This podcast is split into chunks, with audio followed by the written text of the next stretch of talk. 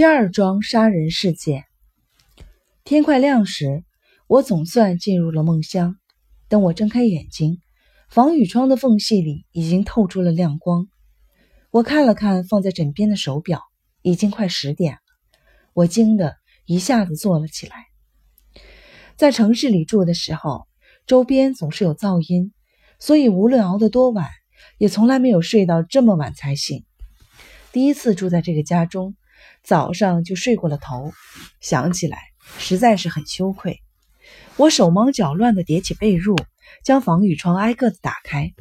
姐姐闻声从主屋赶了过来：“早上好，你不用干这些活，我会让阿岛过来做的。”“早上好，我睡过头了，一定是累坏了，而且我还说了那些奇怪的话。昨晚睡得好吗？”“嗯，没怎么睡着吧，眼睛红红的。”我真不该说那些无聊的话。不过呢，你并没有跑到主屋这边来呢。昨天晚上临睡之前，姐姐对我交代，她不会锁长廊那边的门，万一发生什么异常的状况，让我赶紧往主屋跑。现在她说的便是这件事。她说话时依旧是那种不紧不慢的语气，但我能感受到她话中的诚意。比起昨天晚上。他待我的态度又多了几分亲密，这让我很是高兴。我被带到主屋，在姐姐的安排下吃起了早餐。因为睡过了头，此时只有我一个人在吃饭。嗯，姑祖母他们呢？姑祖母年纪大了，早上起得很早，他们一直在等你呢。对不起，没事儿的，不用总是道歉。这是你的家呀，放松些。我们是乡下人。很多地方照顾不周，就请你多多包涵，一直在这个家里住下去吧。这句话就像水渗进沙子一样，滋润了我那颗一直被某种不安的情绪充斥的心。我没有说话，看着姐姐，低头行了一礼。不知为何，姐姐有些害羞地垂下了眼睑，目光落在自己的膝上。吃饭的时候。我一直暗暗期待他问起昨晚聊到的地图，但他始终也没有提起。我也忍着没有开口，何必这么着急？今后待在这里的日子还长着呢。吃完饭，姐姐有些为难地说：“那个姑祖母他们在等你，今天早上会让你和哥哥见面。”好，这件事情昨夜已经谈过，我有了思想准备。姐姐却更加的为难的说：“见到哥哥时，你自己要小心。哥哥他不是个坏人，但这么长的时间一直卧床养病，所以有些不好伺候。而且今天李村的慎太郎也来了。”我心中咯噔了一下。慎太郎算是我们的堂兄弟，不知为什么姑祖母他们还有哥哥都不喜欢他。只要他过来，哥哥总是很不高兴。今天是因为你来了，家里才派人特意请他。他的妹妹点子也来了。看来这两位姑祖母是想把我回家的消息尽快通知。如果这纯粹是出于对我的好意，我自然会感激不尽。可惜其中多半夹杂了对某个人的冷嘲热讽，这令我感到无比的沉重。客人就这些吗？不是。九野叔叔也来了，他是父亲的表弟，所以也请了他。他是位医生，对吧？没错，你知道的不少呢。是梅耶子告诉你的吧？不是，汽车上一个叫吉藏的牛贩子说的。啊，吉藏啊！姐姐皱起了眉头。我听阿岛说了，昨天村子里似乎对你很无礼。等哪天找一个合适的机会，我过去跟他们好好沟通一下。你自己呢，也要当心。他们很顽固，但都不是坏人。我明白，那就好，请跟我来吧。哥哥九迷住的地方是一座像阁楼一样阴暗的后宅院，院子里盛开着微微发白的紫阳花。姐姐拉开纸拉门的一瞬间，一股令人窒息的臭气扑面而来，我不禁向后退了一步。我记得这股味道，很早以前。我曾在一个因为坏疽性肺炎病逝的朋友的屋子里闻过这种味道，听说只要治疗得当，肺结核很容易治愈。可一旦得了坏疽性的肺炎，就没救了。姑祖母他们说，哥哥恐怕撑不过这个夏天，看来是有道理的。想到这个早已被宣判了死刑的人，该有多么的痛苦，我的心一下子暗淡下来。令人意外的是，哥哥精神很好。姐姐拉开纸拉门的瞬间，屋里躺的他吃力的仰起头，朝我们这边看了一眼。当我和他的视线交汇时，那双病人特有的泛满油光的眼中突然迸发出了火花，但那火花一闪即逝。他随即露出了一丝谜一样的微笑，将头靠在了枕头上。哥哥比我年长十三岁，今年应该四十一岁了。或许是因为生病，看起来至少有五十岁。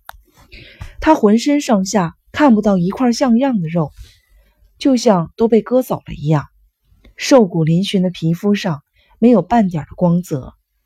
像疖子一样突出的喉咙上，仿佛也附着死神的影子。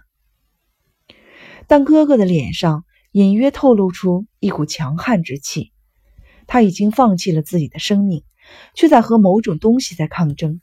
从他的眼神中，我捕捉到了这种一闪而过的坚强的意志。但刚才那谜一样的微笑到底是什么意思呢？抱歉。让各位久等了，陈米，请进吧。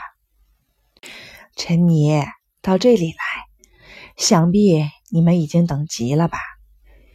小梅夫人和小竹夫人依旧像猴子一样坐在哥哥的枕边，其中一位指了指我旁边的座位。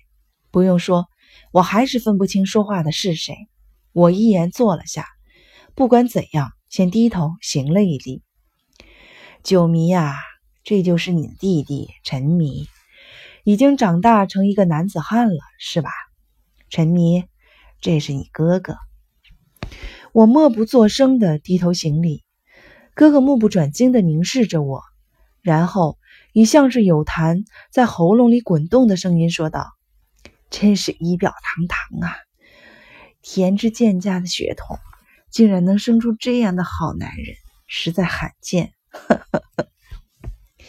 哥哥的笑声听起来很恶毒，他刚一笑，便剧烈的咳嗽起来，那股令人作呕的气味顿时充斥了整个房间。我依旧低着头，一则因为臭气熏天，更主要的是因为哥哥刚才的那番话。哥哥拼命咳嗽了一阵，好不容易才止住咳嗽，拧着脖子向坐在对面的人说：“阿善，怎么样啊？”有一个这么好的弟弟回来了，这下应该放心了吧？找到这么好的继承人，我也高兴啊，总算能放心的闭眼了。九野叔叔，你也替我们高兴吗？眼看着哥哥又要开始咳嗽，一位姑祖母突然将一个鸭嘴壶塞进了他的嘴里，哥哥的喉头上下蠕动着，咕咚咕咚的大口喝起水来。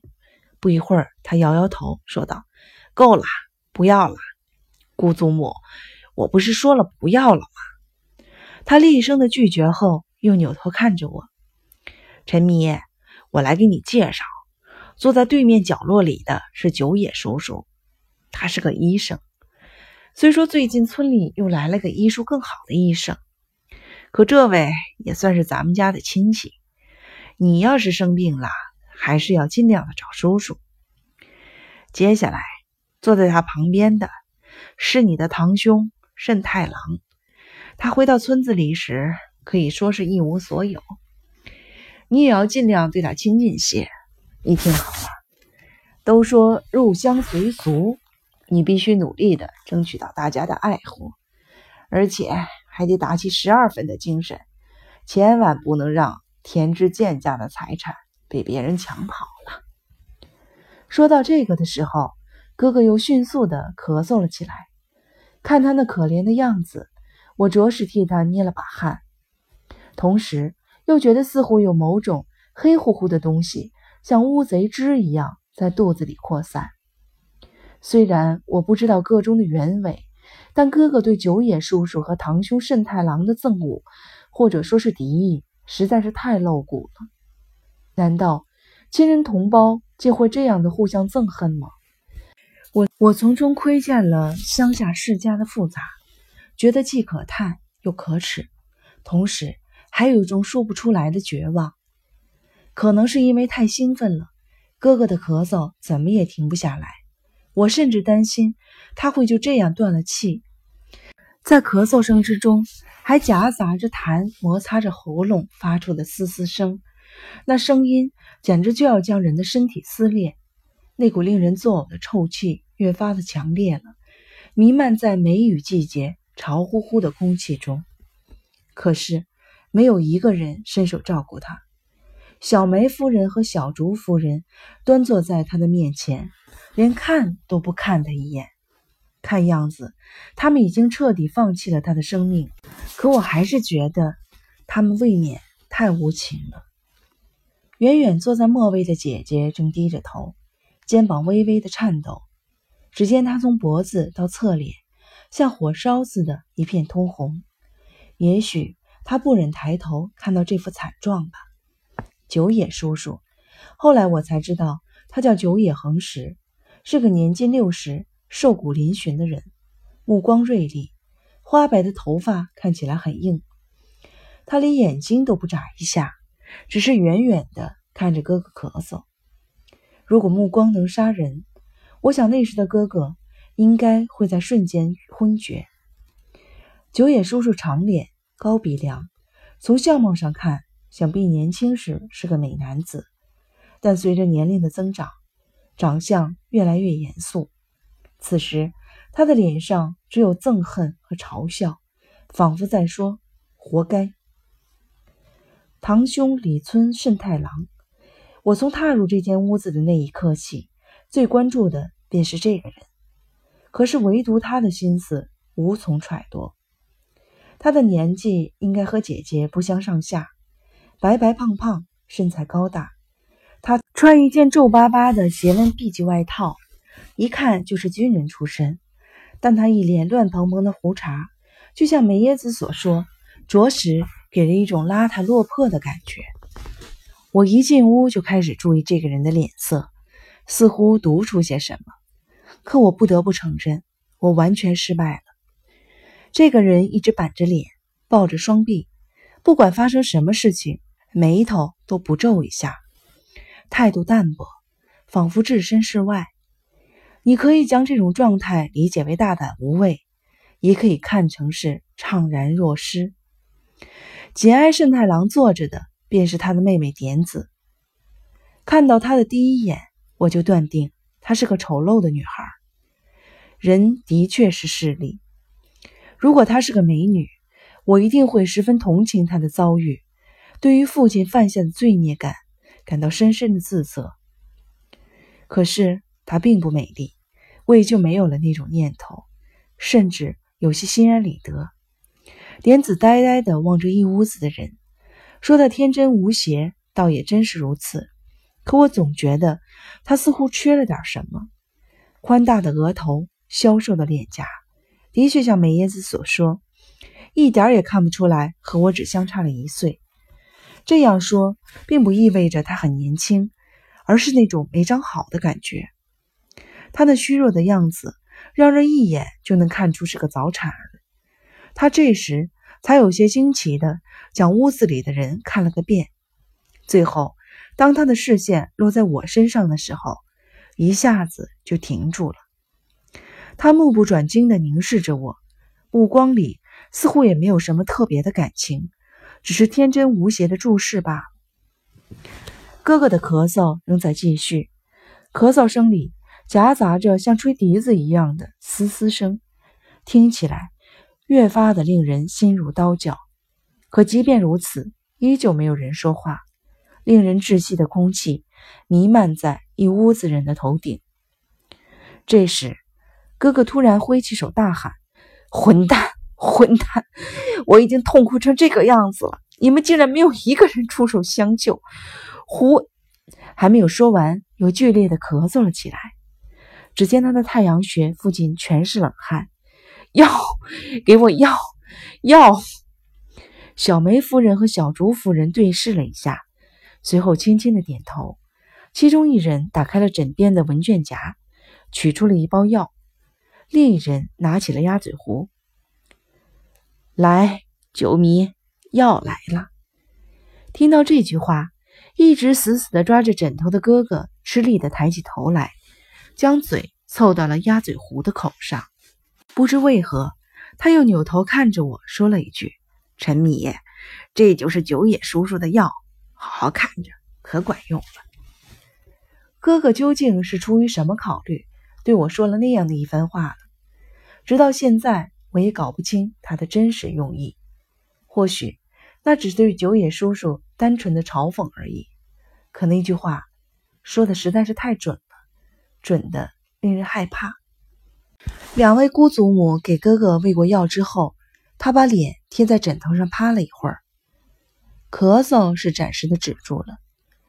但或许是因为刚才太过疲惫，他瘦弱的肩膀剧烈的起伏着。渐渐的，他整个人似乎平静下来了。我也松了一口气。就在这时，他突然剧烈的抽搐了一下。啊，太太难受了！水水！他从床上一跃而起，双手在喉咙附近又抓又挠，神情极其的可怕。刚才因为咳嗽而痛苦的样子，简在简直不能和现在相提并论。我突然想起了外公临死前的样子，顿时起了一身的鸡皮疙瘩。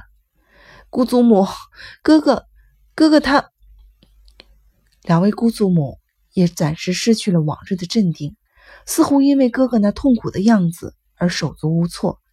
他们连忙将鸭嘴壶凑到哥哥的嘴边，可是哥哥已经喝不进水。